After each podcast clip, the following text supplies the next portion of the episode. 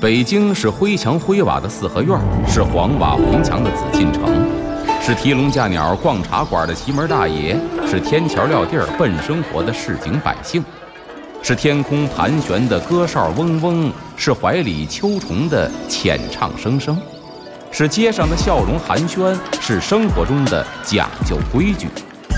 北京就是 FM 一零一点八，娱乐三里屯儿，阿龙说北京。据传说，北海的白塔镇海眼；据传说，北京曾是八臂哪吒城；据传说，北新桥的水井锁蛟龙；据传说，高粱赶水把命送；据传说，故宫的角楼是鲁班修。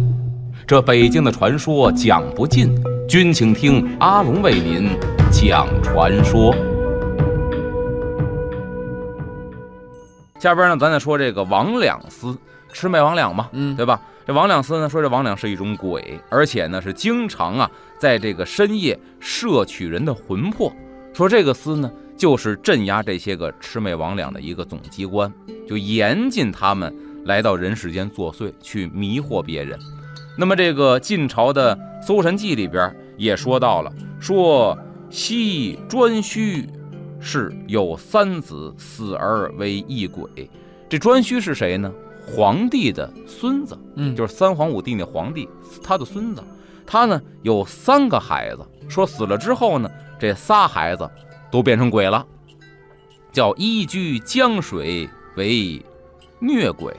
哎，就是一个是疟疾的疟，是在江水里边；依居弱水为魍魉鬼，依居宫室善经人小儿为小鬼。什么意思呢？这仨儿子都变成鬼了，一个干嘛呢？给人间传播疾病；一个呢是摄取人的魂魄；还有一个呢，就是啊，长居在宫室当中，在老百姓啊或者宫廷里边，在人家里边，主要是啊惊扰小孩儿。哦，所以呢，古人的迷信思想认为这孩子老是哭闹不止，就是被这个小鬼啊给惊着了啊。那么这个王两司呢，就是镇压这些不许他们去人间作怪的这么一个司。更多的北京传说，咱们下节回来接着说。